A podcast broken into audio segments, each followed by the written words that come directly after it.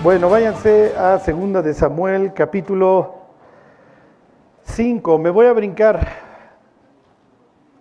Bueno, miren, antes vayan este, a Eclesiastés, al capítulo 3, porque les quiero hacer un comentario.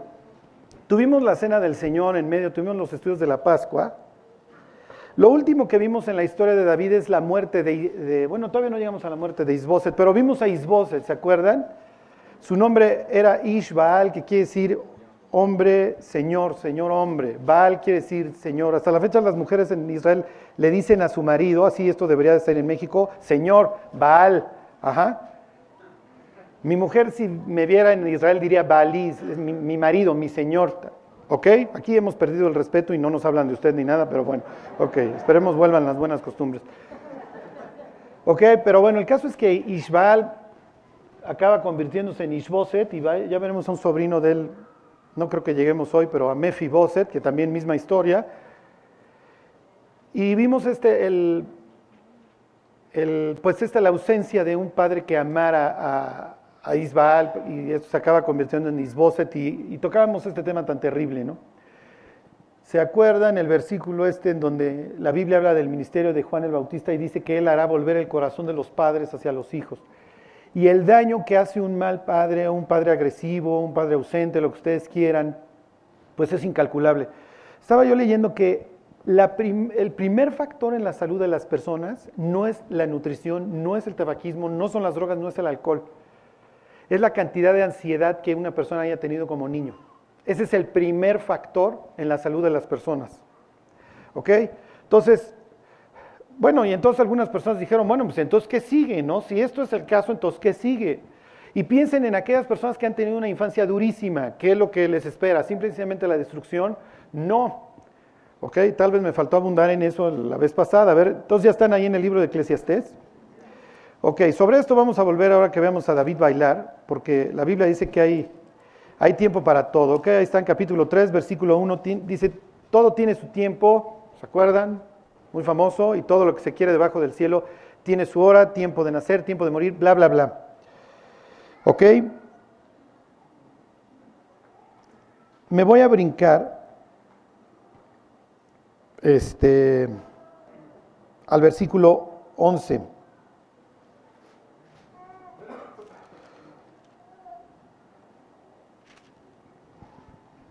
¿Ok? Todo lo hizo hermoso en su tiempo. Y luego vi, dice, y ha puesto eternidad en el corazón de ellos, sin que el hombre alcance a entender la obra que ha hecho Dios desde el principio hasta el fin. Ok, ¿qué implica? Que la eternidad está puesta en el corazón del hombre. El hombre está diseñado para llevarse con Dios. Por eso es que la humanidad no funciona. Como no nos llevamos con Dios, decidimos crear una religión, refugiarnos en un proceso y no tenemos una relación con Dios, pues esto se nota. ¿Ok? Se nota en la forma en la que la humanidad va creciendo. Concretamente, las personas que tuvieron una infancia dura, la eternidad está puesta en su corazón. ¿Qué implica eso? Que hay un switch. Que en el instante que se active, Dios puede restaurar lo que sucede. Me voy a brincar ahí mismo al versículo 15. ¿Ok?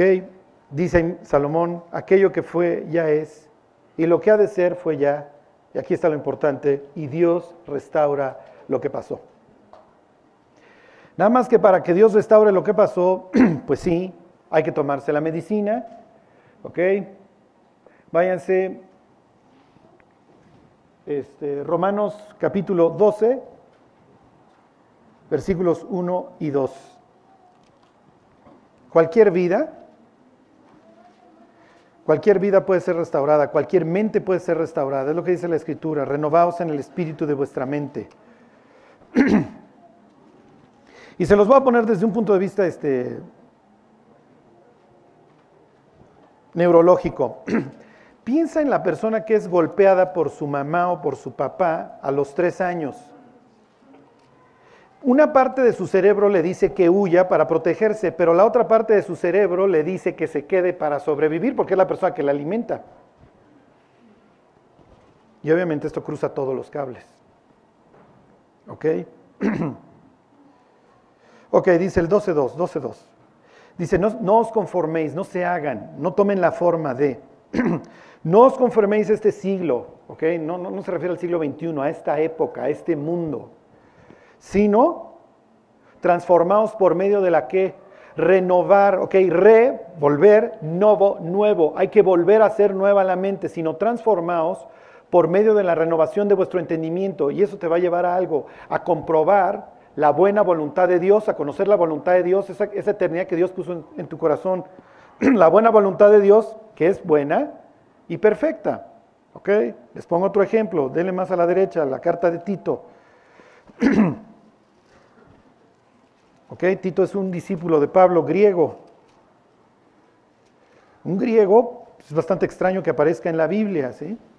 Acuérdense, la Biblia toda está escrita por judíos. Pero hay libros que tratan acerca de gentiles. ¿Ok? Ese sería uno de ellos. O dirigida a gentiles, ese sería uno de ellos. Ok. Ahora vamos a leerlo Tito 3 desde el versículo 4.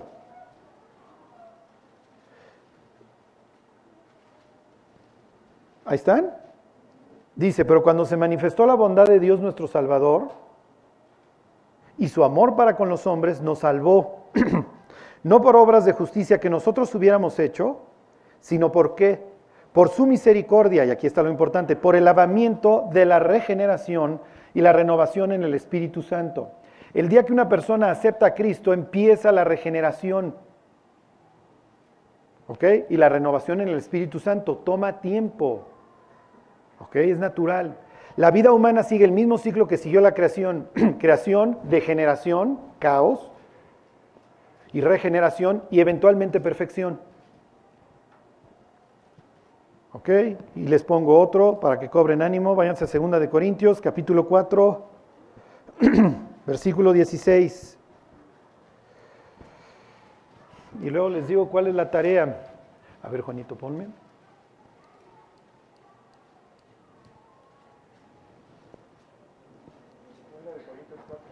4.16.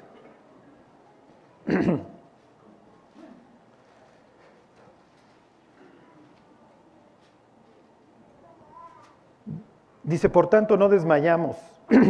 Antes, aunque este nuestro hombre exterior se va desgastando, el interior, no obstante, se renueva de día en día. ¿Ok? Qué increíble que pueda ser mejor que ayer. Y Dios no necesita que seamos mucho mejor que ayer con que cada día seas mejor que ayer. Pequeños cambios a lo largo del tiempo producen grandes cambios. Ok, ahora sí, Mateo 11, 28. Y ahorita volvemos al tema de, David, ¿ok? 11, 28, que si no se lo saben de memoria, bueno, pues ahí tienen unos buenos versículos para aprenderse de memoria.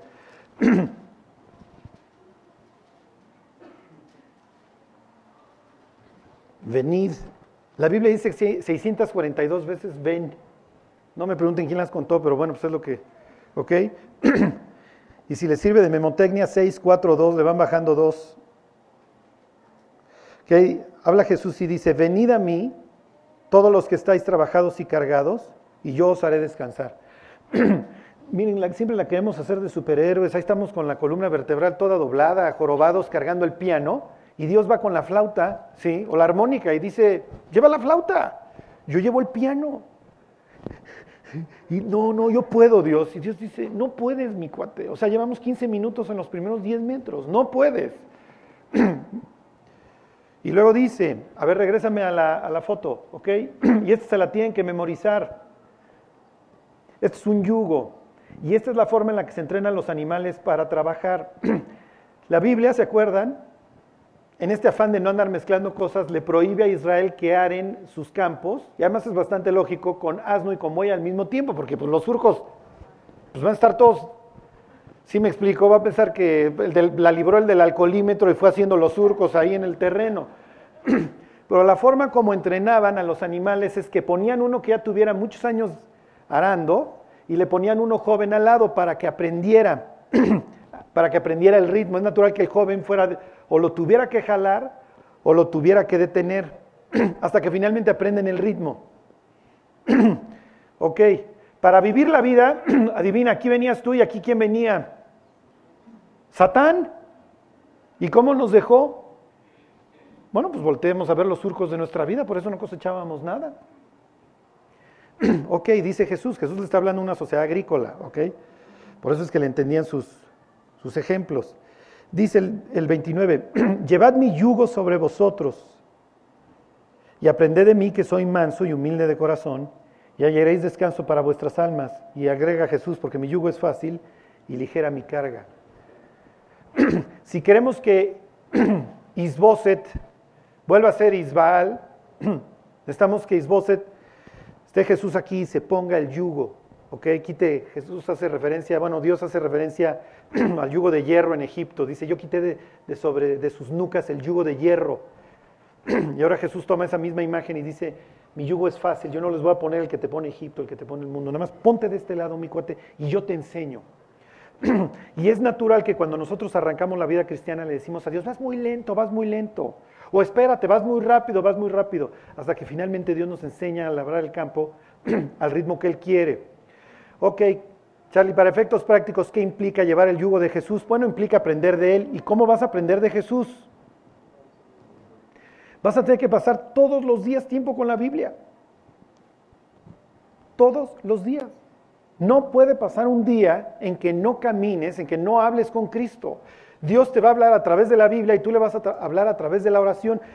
Pero si no tienes ese compañerismo con Él, no vas a aprender a vivir como Él.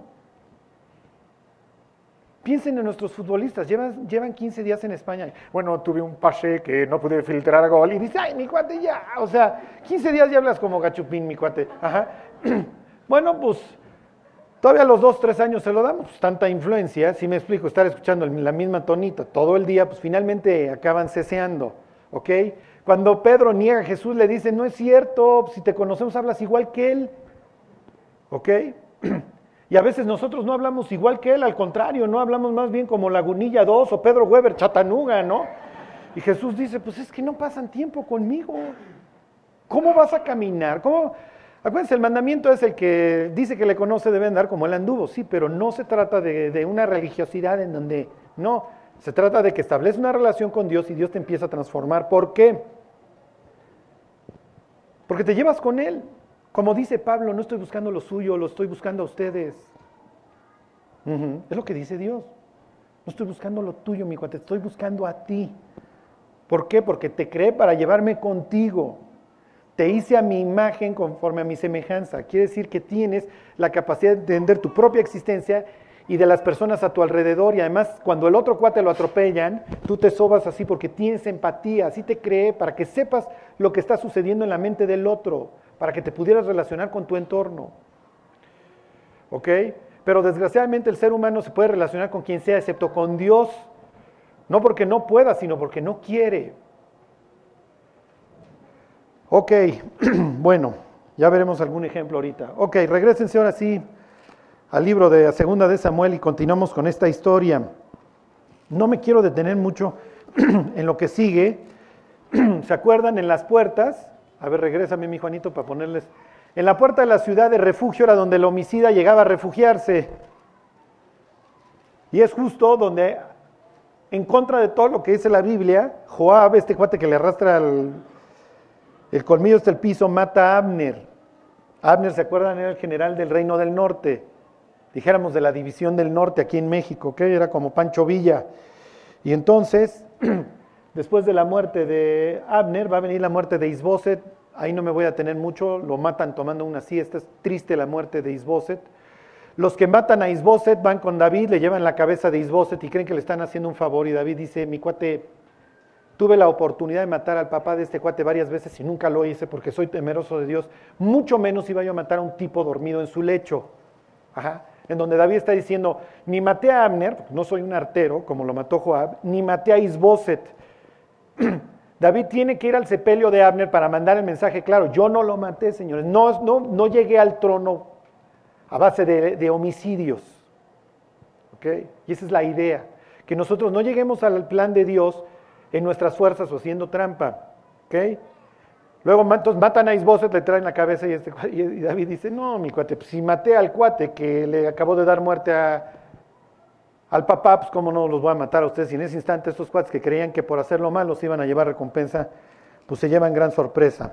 Ok, y David es proclamado rey y va a traer lo que, lo que hasta entonces eh, Israel no ha tenido. Israel no tiene una cohesión total, lo había empezado a provocar Saúl. Ok, váyanse capítulo 5. Y aquí es muy importante. El que es fiel en lo poco, es fiel, ¿se acuerdan? En lo mucho. Si tú tienes anhelo de servir a Dios, si tú quieres seguir a Cristo, en lo poco, en lo poquito hay que ser fiel. ¿Para qué? Para que el día de mañana, conforme Dios te vaya extendiendo tus dominios, si así lo quieres ver, o tu ministerio, lo que quieras, la gente siempre pueda decir, siempre fuiste una persona definida hacia Dios. Es el caso de David, así es como ven a David. Cuando David asciende al trono, Israel dice, pues sí, era natural que este cuate tarde o temprano iba a llegar ahí, porque de por sí, aún, aún ¿cómo les diré? Aún siendo el músico, el capitán, el general, siempre tuvo un lugar, ¿cómo les diré?, de respeto para Saúl y para Dios. Fíjense, esto es ya finalmente la coronación de David para darle el trono, no solamente del sur, ¿se acuerdan? David es presidente ahí, le van a dar el trono de todo el resto de Israel, de todas las tribus del norte. Y entonces dice el 5.1, vinieron todas las tribus de Israel a David en Hebrón y hablaron diciendo, henos aquí, hueso tuyo y carne tuya somos. Y aún antes de ahora, cuando Saúl, Saúl reinaba sobre nosotros, ¿eras tú realmente?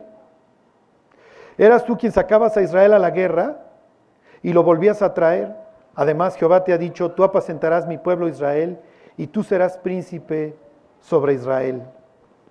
Ok. tú apacentabas, ¿a qué se refiere? ¿Qué, qué, cuál era el oficio de David? Ok, pues mis queridos, esto es a lo que le tiramos. Es increíble. Y miren, voy a hacer referencia, me voy a brincar. Todavía no vamos a llegar al fatídico capítulo 11, cuando David se asoma a ver a Betsabé. Pero les quiero decir una cosa, esta es la imagen que evoca David en el pueblo de Israel, la de un pastor. David escribe el Salmo 23 y dice, Yahvé, ahí emplea ese, nombre de Dios, y luego dice, Ra es, es pastor, Roí, la terminación y es mío, Jehová es mi pastor.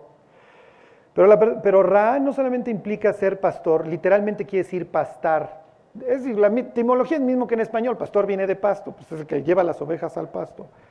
Pero implica, eh, ¿cómo les diré? Cuidado, que tiene cuidado por el desarrollo, por el crecimiento. ¿Ok? Piensen en, el Bajío en México. ¿Ok? Piensen los que han ido a Tequisquiapan, que te hicieran ahí pastor de ovejas. ¿Ok? Si alguna vez algún, alguien ha visto yendo a Cuernavaca, este, y ahí está menos, porque todavía ahí está más verde. Pero los que han ido a Tequisquiapan y en el Bajío, donde se ve amarillo, amarillo, y ahí ves a los pastores con sus chivos, y los ves todos flacos, todos ñangos, y dices, pues con razón están tan ñangos, no hay nada que comer. Entonces la labor del pastor es súper difícil. ¿Por qué? Porque tiene que ir buscando más o menos los pastos que se puedan comer los chivos y las ovejas que trae, entonces implica mucho cuidado. Cuando nosotros pensamos en gobernante, no lo vayan a decir, no quiero que digan groserías, pero cuando tú piensas en gobernante en México, ¿en qué piensas? O sea, ¿qué es la primera imagen que te viene o qué, palabras te vienen a la mente? Bueno, pues nos vienen palabras tales como corrupción, este, no sé, lo que ustedes quieran, tranza, lo que sea.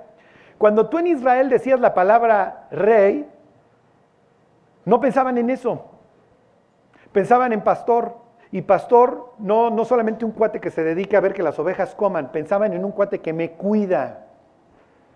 Pensaban en una persona que le intereso y que está dispuesto a cuidarme con todos los sacrificios que eso implique. Eso es lo que piensa Israel de, de su rey, porque su rey es pastor. Y entonces, ¿qué ha hecho David por Israel? Bueno, pues nada más mató a Goliat, salvó el pellejo. Era el que se guardó siempre de hablar mal de Saúl y aún así siempre se la vivió ayudándolo. Nunca, y esto es increíble, siempre Dios lo guardó de que nunca tuviera un enfrentamiento aun cuando vivía con los filisteos, ¿se acuerdan? Entonces la gente ama a David, lo quiere y entiende que David lo único que quiere para su pueblo es cuidado, quiere su desarrollo. Entonces les digo, para el judío la palabra pastor en aquella época no era simplemente un cuate que, ándele, de que coman los chivos, sino es una persona que se dedica a cuidar. Y los caminos en donde iban encontrando los pastos amarillentos ahí feos, pero que le mantenían con vida a las ovejas, se llamaban, y hasta la fecha sí se llaman, aunque ustedes no lo crean, los caminos de justicia. Por eso dice David en el Salmo 23, que es guiado por Dios por caminos, por sendas, ¿se acuerdan? Por sendas de justicia. Y miren, a veces interpretamos la Biblia a través de nuestras propias experiencias o de las imágenes que ya traes aquí. Cuando tú piensas en ovejas y piensas en pastor, no sé si te pase, pero a mí me pasa, piensas en el calendario inglés, en donde está el pastizal verde, verde, verde, y las ovejas gordas, gordas, gordas, sentadas en medio de un pastizal. Pero ¿quién piensa en el chivo raquítico en un pasto amarillento junto a los magueyes? ¿Cómo es tu vida?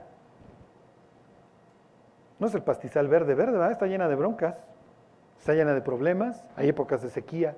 Y ahí es donde necesitas un pastor que verdaderamente te cuide y te quiera. Y Jesús toma esta imagen del buen pastor, del que apacienta las ovejas, y se la atribuye a sí mismo y dice, yo soy el buen pastor. Y el buen pastor rayita por sus ovejas, ¿se acuerdan? Da la vida. Jesús dice, yo soy tan buen pastor, tengo tan amor y tal cuidado por mis ovejas, que estoy dispuesto a dar mi vida por ellas.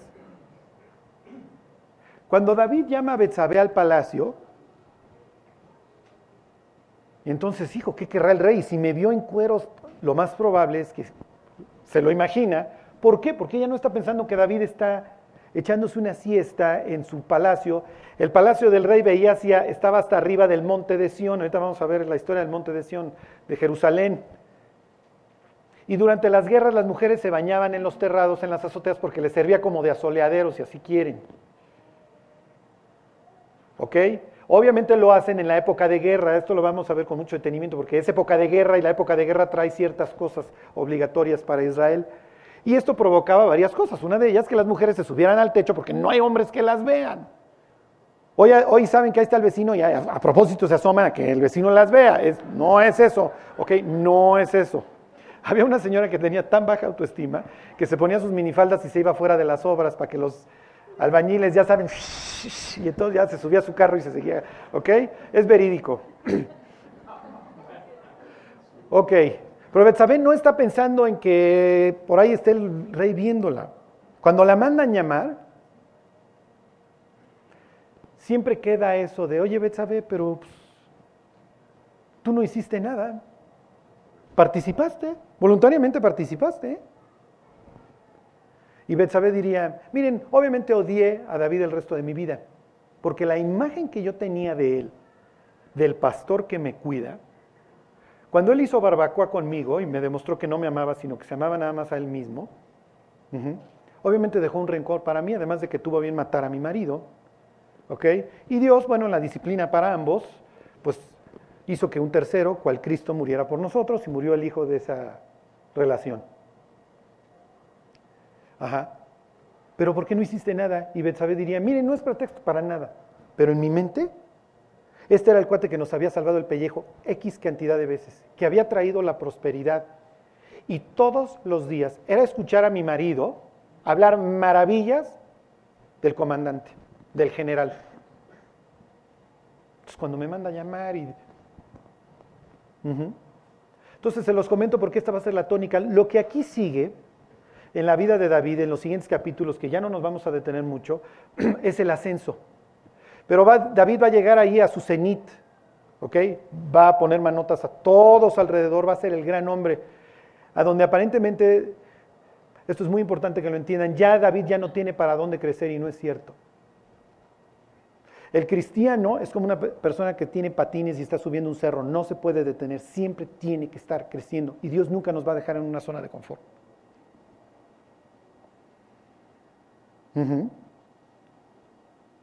Entonces le dicen, cuando vienen los presidentes de cada una de estas, este, si lo quieren ver, estados o departamentos del norte, o tribus, como dijera la Biblia, cada uno le dice, pues tú ya gobernabas casi, casi de hecho, David, y además tú eres quien nos apacentaba, porque las ovejas, al igual que nosotros, son seres muy nerviosos. Entonces, voltear a ver a David en el trono, para la gente era como, no se preocupen, Dios está guiando este cuate, Dios lo está usando, todo va a estar bien. Ok, Bueno, para que entiendan lo que sigue, David se establece aquí, ¿se acuerdan? En Hebrón. Pero si tú vas a ser el gobernante de todo el país y Hebrón ya tiene la fama en donde tú eras el único gobernador, pues es natural que David va a querer mover la capital del imperio, porque David va a hacer, hagan de cuenta que Nicaragua se convirtiera en Alemania o Estados Unidos en cuestión de años. ¿eh? Es lo que hizo David. ¿Ok? Aquí todavía no puedes hablar del imperio, del imperio. ¿Ok? Pero más adelante, en los siguientes capítulos, lo vamos a ver cómo se extiende David. Entonces David va a mover su capital para acá. ¿Ok? Para decir, pues ya no me quedo yo en la capital, vamos a pensar que David vivía en Mérida y lo hacen presidente de todo México. Entonces dice, pues muchachos, voy a mover la capital más al centro, porque si no siempre va a quedar la ruptura entre el norte que no me quería y el sur que sí me quería. Entonces voy a mover la capital al mero centro, para que me entiendan. ¿Ok? Aunque todavía va a quedar un poco al sur, sería similar a, México, si así lo quieren ver. Ok, ahí, ahí está en capítulo 5. Ok, versículo 6. Dice, entonces marchó el rey con sus hombres a Jerusalén contra los jebuseos que moraban en aquella tierra. Ok, enclavado en el centro del territorio de Israel viven los jebuseos, estas eran de las tribus ahí que se habían mezclado con los gigantes, que habían tenido que ser removidas. ¿Qué hace esto ahí? Ok, acuérdense que David ve su vida como él tiene que seguir extendiendo la conquista de la tierra prometida, tiene que sacar a los pueblos que no son que no pertenecen ahí. Pero justo en el medio de la tierra viven los jebuseos en una ciudad amurallada. Ok, vamos a hacer inventario. Hoy Dios va a tu casa, se mete a tu computadora, tus revistas, lo que sea. Y si se encuentran los jebuseos, o alguien dirá, no son jebuseos, son jebuseas, Charlie, ¿ok?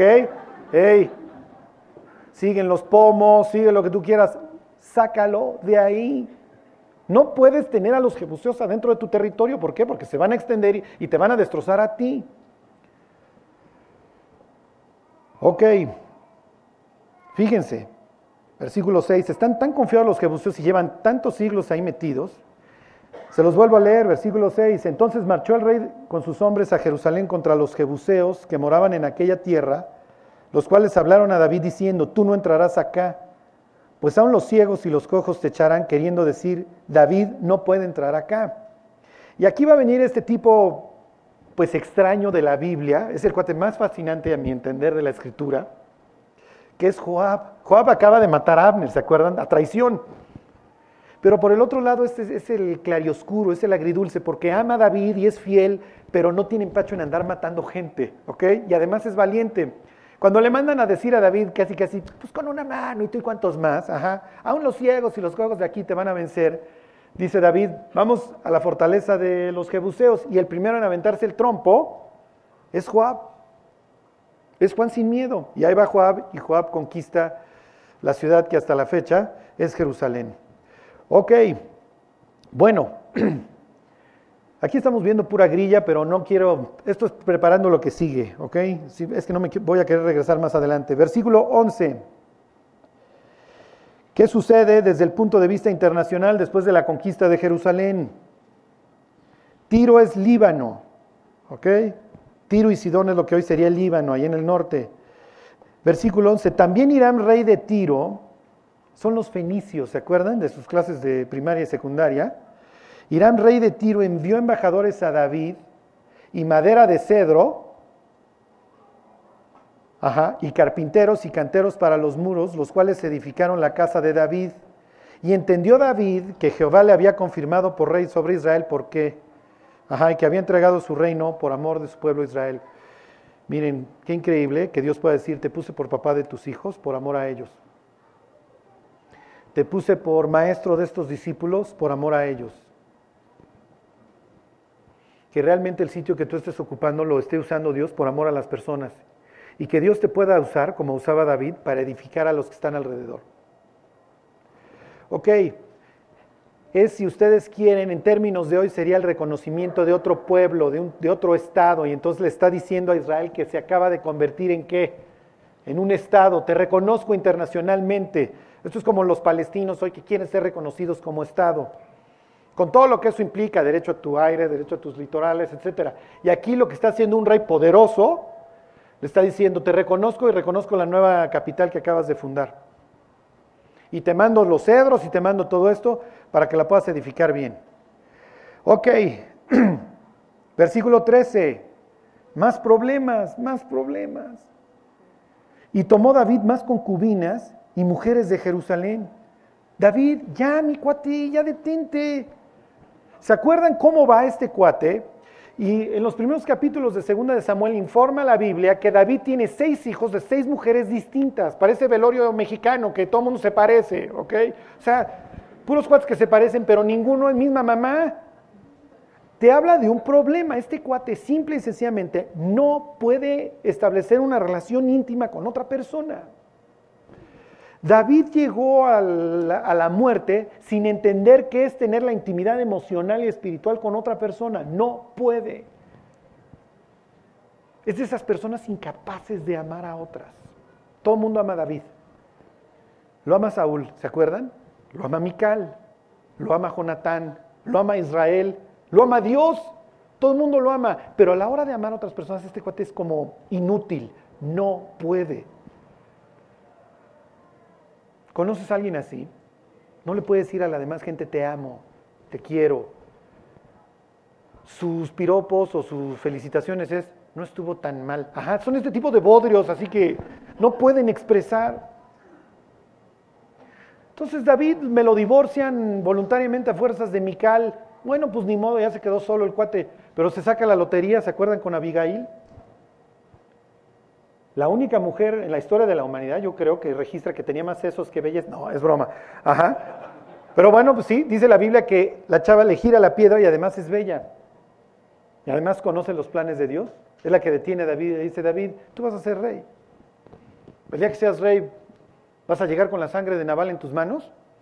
No, pues tienes razón. Entonces, mira, bicho, se saca la lotería porque se muere Naval y entonces ya se quedó viuda, la toma, ya te sacaste la lotería, quédate con tu esposa, David. A ver, ¿cuántas broncas te da una esposa? No, pues X. Ok, multiplica X por 7, mi cuate, o por 10. La vida de David enseña una cosa. No importa qué tanto amemos a Dios, qué tantos salmos hayamos escrito, si nosotros no tenemos cuidado de nuestra vida, la carne es insaciable. Y además le transmitimos a la siguiente generación lo mismo. Cuando Salomón reine, ¿se acuerdan? Bueno, si este tuvo 100, pues el otro va a tener 1000. Y Salomón le escribe a su hijo después de haber desgraciado su vida y le dice, goza de la vida con la mujer que amas. Goza de la vida con la mujer que amas todos los días de tu vanidad que te son dados debajo del sol. Bueno, él dice que te son dados debajo del cielo, porque esta es tu parte en tu trabajo con que te afanas debajo del sol. Mira, hijito, si te vas a gastar tus quincenas, gástatelas con tu mujer. Para eso chambeas, ¿eh? ¿Saben ustedes que los viudos mueren mucho más rápido que las viudas? Las viudas festejan y bueno, por lo menos ya voy a poder ver las novelas en paz y a gusto, ¿no? El viudo no aguanta la vida sin su mujer, se vuelve dependiente. Ella le hace el súper, la tintorería, todo lo de la casa. Y cuando muere es tal la soledad y tal el vacío del chochín que se petatea luego, luego. ¿Sí? ¿Por qué? Porque como dice Jesús, ya no son dos, sino uno. Y la intimidad que empieza, se empieza a crear en un matrimonio a lo largo de los años, en donde viviste lo padre de la vida y lo difícil de la vida, al final si la pasaste en sus diversas etapas con tu esposa, cuando muere ella, el sentido de tu vida se pierde mucho. Billy Graham, el predicador americano, tiene una anécdota increíble. Ruth, su mujer, ya se murió. Él tiene, creo, 96 años, algo así. Es totalmente una vela ya que se apagó. Pero recuerdo una anécdota cuando Ruth iba a enfrentar, ya muy grande, más de 80 años, este, su esposa iba a enfrentar una operación. Y cuando la están llevando al quirófano, se acerca a Billy y le dice, llevaban ya 60, 70 años de casados. Y le dice, se hinca y le dice, bendito el Dios y Padre nuestro Señor Jesucristo, que nos hizo renacer para una esperanza viva por la resurrección de Cristo de los muertos. Y le dijo, si te pierdo, te veo en la resurrección de los muertos. Esa es nuestra esperanza viva. y se la llevaron al quirófano y sobrevivió. Pero eventualmente esto se cumplió. Billy se la vivía predicando en todo el mundo y un día le preguntan a su esposa, Ruth, ¿alguna vez ha pensado usted en el divorcio? Y dice Ruth, en el divorcio jamás, en el homicidio muchísimas veces. Esa era la gracia que tenía esta mujer. David no puede entender lo que es despedirse de su mujer entrando al quirófano y decir, ¿cómo la voy a extrañar? Es parte de mi vida. Con ella pasé los ratos agradables de la vida y los ratos amargos. Bueno, ok, Israel se está convirtiendo ahora sí en el imperio. Versículo 17, 5, 17. Oyendo los filisteos que David había sido ungido por rey sobre Israel, esto ya está tomando forma y a los filisteos no les conviene. Subieron todos los filisteos para buscar a David y cuando David lo oyó, descendió a la fortaleza. Ok, y vinieron los filisteos y se extendieron por el valle de Refaim. ¿A qué suena Refaim? ¿Qué traen estos? ¿Se acuerdan quiénes son los refaitas? Ajá. Ok, entonces ahí viene Gulliver. Acuérdense que este es tema recurrente en la Biblia. Ok. Cuando los dos espías van y ven a los gigantes, dicen, oh, oh, parecemos langostas junto a ellos, parecemos grillos. Y no quieren entrar. David obviamente se asusta porque, ok, yo me enfrenté a Goliat, pero ahí viene un chorro, ¿no? Y entonces va David y hace lo que hay que hacer cuando nos está llevando el tren, versículo 19. Entonces consultó David a Jehová diciendo, iré contra los filisteos, los entregarás en mi mano. Y Jehová respondió a David, ve, porque ciertamente entregaré a los filisteos en tu mano. Y viene David y los destruye ahí en Valperasim. ¿Ok? Val quiere decir la destrucción o el quebrantamiento. Y entonces le pone al lugar el quebranto de parte de Dios y dejaron ahí sus ídolos y David y sus hombres los quemaron. Fíjense cómo por la vida de este hombre David, regrésame, mi Juanito, en otra batalla que dejaron estos, el arca, pero como ya se invirtieron los papeles y ahora, ahora Israel es el que siempre gana y pone manotas, son los otros los que dejan sus ídolos. Los filisteos van, se reagrupan, regresan y David vuelve a hacer exactamente lo mismo. No se confía en la batalla anterior.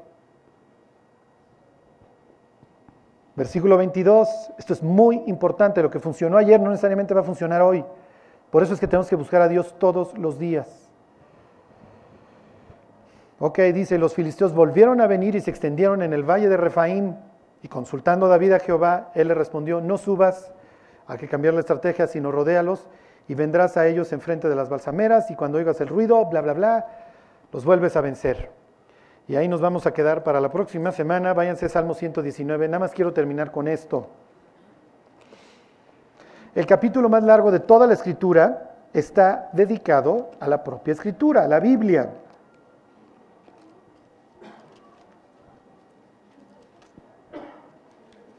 Decía este Dwight Moody, un predicador ahí en Chicago en el siglo XIX, que le regalaron su primera Biblia cuando se memorizó el Salmo 119.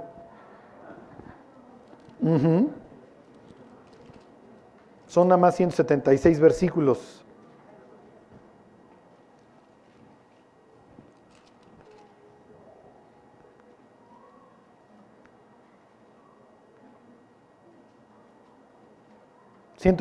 uno, fíjense. Bienaventurados los perfectos de camino, los que andan en la ley del Señor.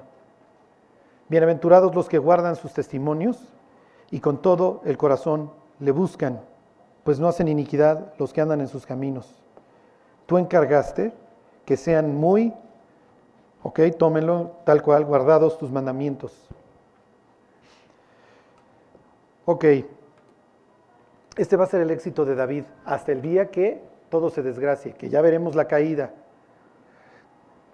Si ayer busqué a Dios y Dios me contestó, qué increíble. Pero no puedes confiar en lo de ayer. Tienes que buscar a Dios todos los días. No puedo hacer más énfasis en esto porque la Biblia te avienta retos distintos todos los días. Entonces, por favor, como dice David ahí en el Salmo 119, tú encargaste que tus estatutos sean muy guardados.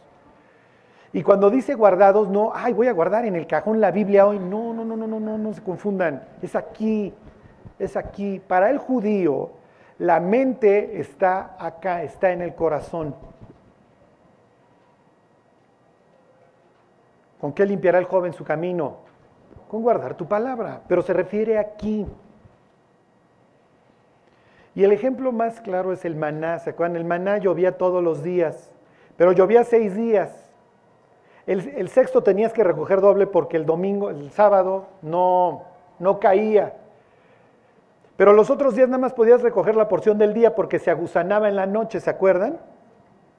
En donde Dios está diciendo no puedes guardar. ¿Qué es lo que sucedió? Que llovió maná y unos cuates guardaron y el otro día provocó gusanos y Moisés les dice, pues les dije que no acumularan, no se puede, lo de ayer se pudre. Llegó el viernes y no guardaron doble, entonces tampoco comieron. O sea, siempre es así la humanidad, ¿no? Charlie, ayer me leí todo el Apocalipsis. Gruesísimo, por cierto, Charlie. Pero ya leí 22 capítulos ayer, ni modo que hoy vuelva a leer. Yo no sé si ayer leíste uno, dos o 40 capítulos. Hoy te toca otra vez. ¿eh? Todos los días. Todos los días. Porque a veces le hacemos así como David, no, pues ya he estado leyendo un buen y pues ya me dijo que enfrentar a los filisteos de esta forma.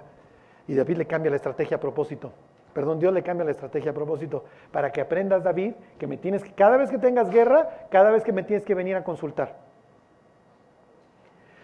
Si hoy logro que atraviese ese mensaje, que te pongas en el yugo al lado de Jesús y aprendas de Él, y eso implica que ames su palabra, que la memorices, que la leas, yo ya la hice. Y el día que lleguemos al cielo, Dios va a poder decir, Charlie, no corriste en vano, ni en vano trabajaste. Es lo que dice Pablo, asidos, agarrados de la palabra de vida para que en el día de Jesucristo yo pueda gloriarme de que no he corrido en vano, ni en vano he trabajado. Si los filipenses iban agarrados de la palabra, Pablo iba a poder llegar a rendir buenas cuentas. Si los filipenses no vivían agarrados de la palabra, pues Pablo, ¿qué te premio? No hiciste nada, no, no hubo ningún efecto en tu vida, nunca los llevaste. Nunca los acercaste. Nunca los acercaste a mi palabra, entonces no me conocían, no sabían cómo pienso, qué opino, qué digo. Y una promesa, dice Dios, te haré entender y te enseñaré el camino en que debes andar. Sobre ti fijaré mis ojos. Si tú buscas a Dios, lo vas a encontrar. Porque como decía Jesús, el que busca encuentra, el que toca se le abre y el que pide recibe. Y a veces no recibimos, no nos abren y no encontramos por la simple y sencilla razón de que no hacemos la otra parte. No buscamos, no pedimos y no tocamos. Entonces Dios dice, pues mis cuates, si ustedes no me buscan, no me van a encontrar. Pero si me buscan, hey, aquí estoy. No me voy a ir esconder, ¿eh? porque el que busca, encuentra. Bueno, vamos a pedirle a Dios una cosa, que nos dé gracia, que nos dé amor por su palabra, que podamos ser una iglesia que ama, que conoce la escritura. Dios te queremos dar gracias por, por la vida de David, por todo lo que a través de él hemos aprendido. Y Dios, pues, pedirte que pongas en nuestro corazón lo mismo, que, lo mismo que pusiste en el de él de buscarte. Como decía él, Señor, de mañana te buscaremos. Nuestra alma, Dios, tiene sed de ti. Danos la gracia, Dios, y la disciplina para que no pase un solo día de nuestra vida en que no leamos la Biblia, Dios, que entendamos que ese es el pan de vida y que lo necesitamos, que amemos la Escritura, Dios, y que te podamos conocer. Te lo pedimos por Cristo Jesús. Amén.